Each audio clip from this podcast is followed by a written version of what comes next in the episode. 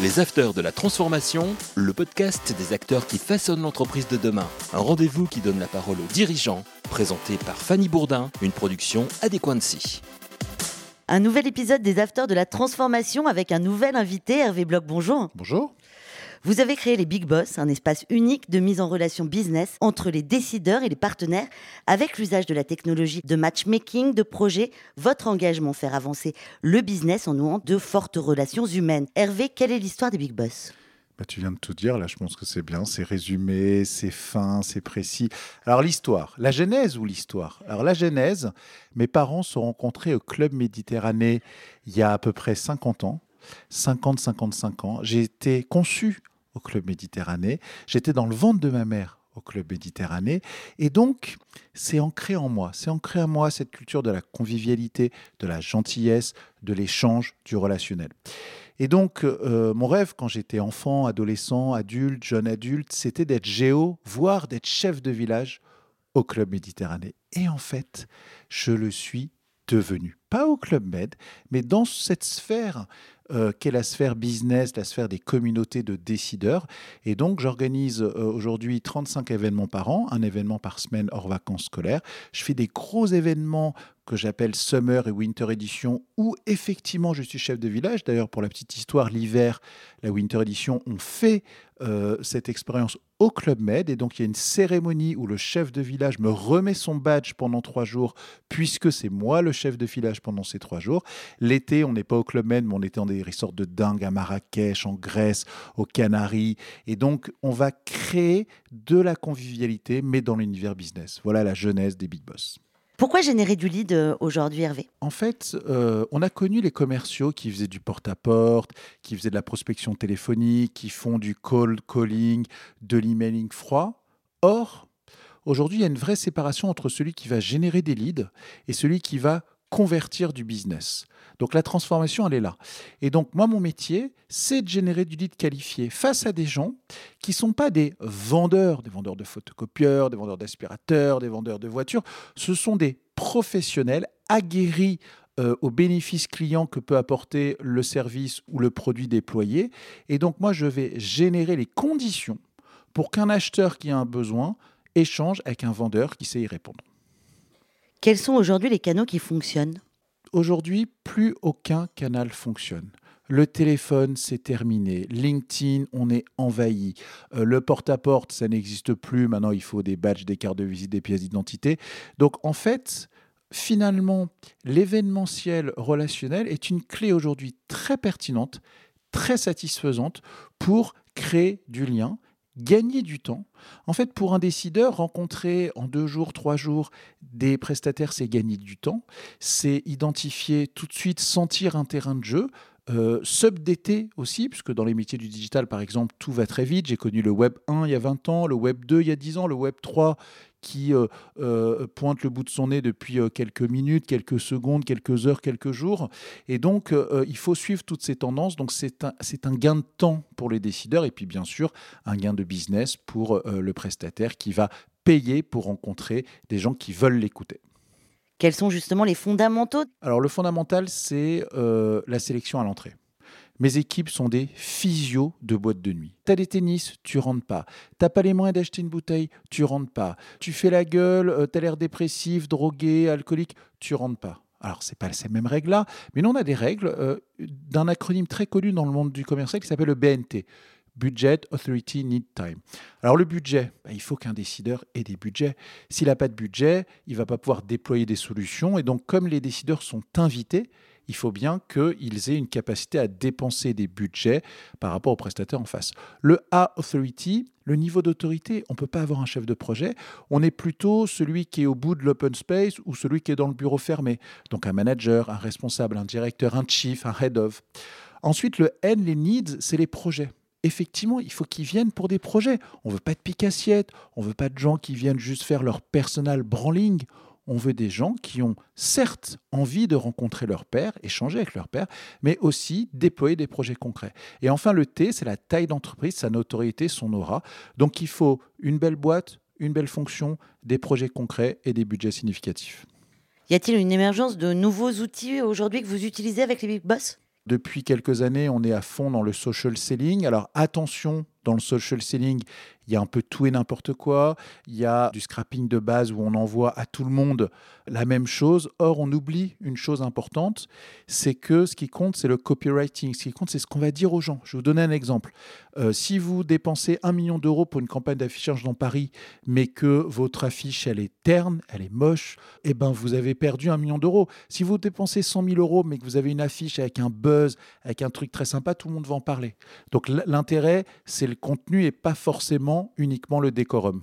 Et à qui on parle Exactement. Le commerce traditionnel fonctionnait beaucoup à la poignée de main à l'époque. Pensez-vous que c'est toujours le cas aujourd'hui? Alors, moi, je trouve détestable l'idée que depuis la fin du Covid, il n'y a plus de rendez-vous physiques effectivement, ça sert aussi les intérêts de mon activité, puisque comme il n'y a plus de rendez-vous physiques, bah, ils sont contents de se revoir sur les événements pour échanger des relations. En fait, euh, à une époque, on avait interdiction de faire des événements physiques pendant à peu près 15 ou 18 mois. L'événementiel était vraiment à l'arrêt, comme la restauration. Et donc, on n'a pas eu le choix. Nous, on a fait des événements digitaux quand on n'avait pas le choix, mais en vrai, un événement digital, c'est de la merde. C'est-à-dire que on, croise les gens de manière très virtuelle, il n'y a pas d'engagement. On a besoin, nous sommes des êtres humains, nous sommes des mammifères, on a besoin de renifler, de sentir, de reconnaître. On va pas dire comme les chiens qu'on va euh, euh, se, sentir un peu les fesses, mais en tout cas, on, a besoin de ce contact humain. En quelques secondes, en quelques minutes, on va détecter un intérêt. Séduire, ça vient du monde sédou carré, amener à soi, il faut amener à soi la personne.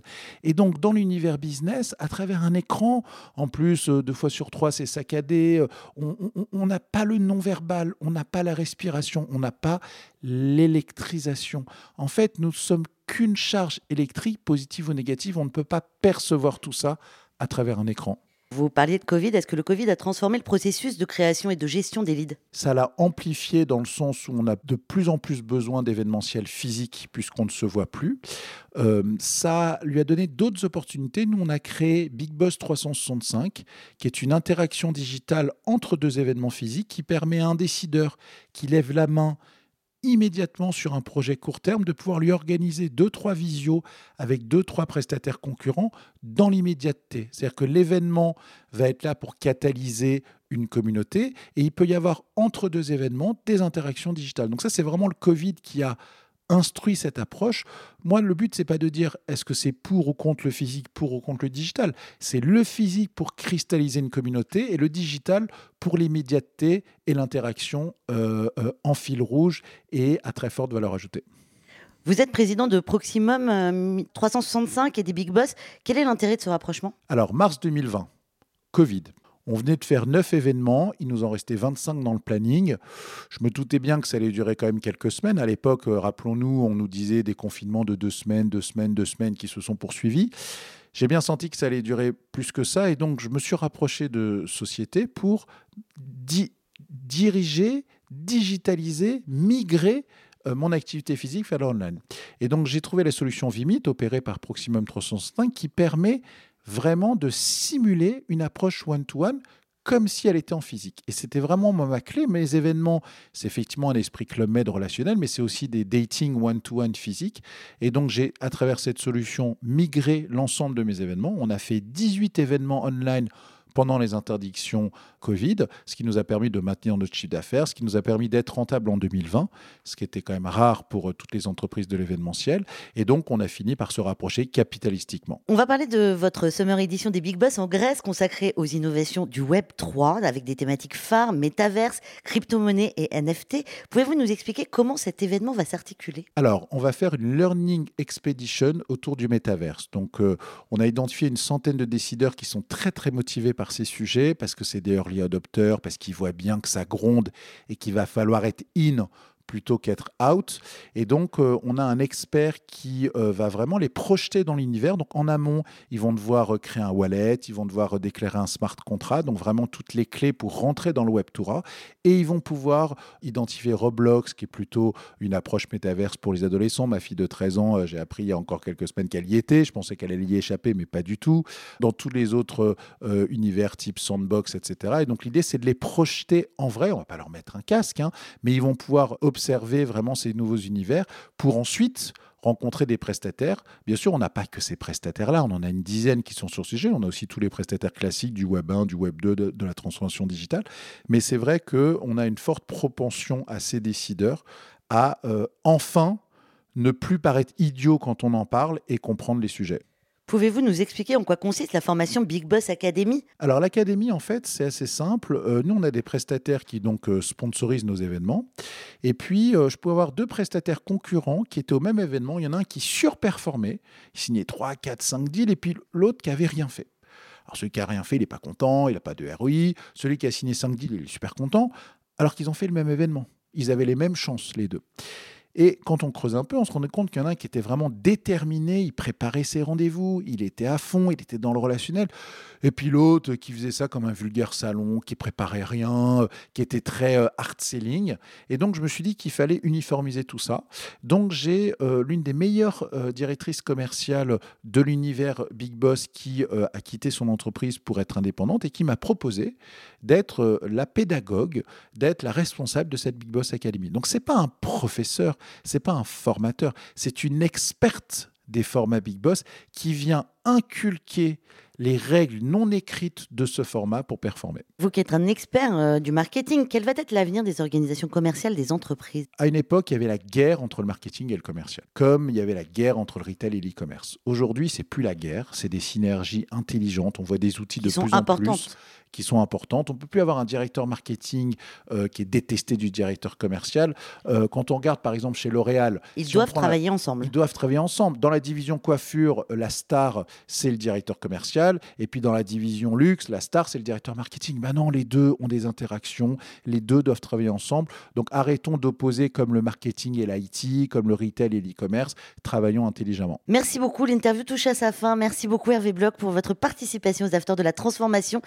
Merci à vous tous de nous suivre chaque semaine. Retrouvez tous les épisodes des Afters de la Transformation sur vos plateformes de podcast. À la semaine prochaine. Merci. Les Afters de la Transformation, une émission à écouter et à télécharger sur adequancy.com et toutes les plateformes de podcast.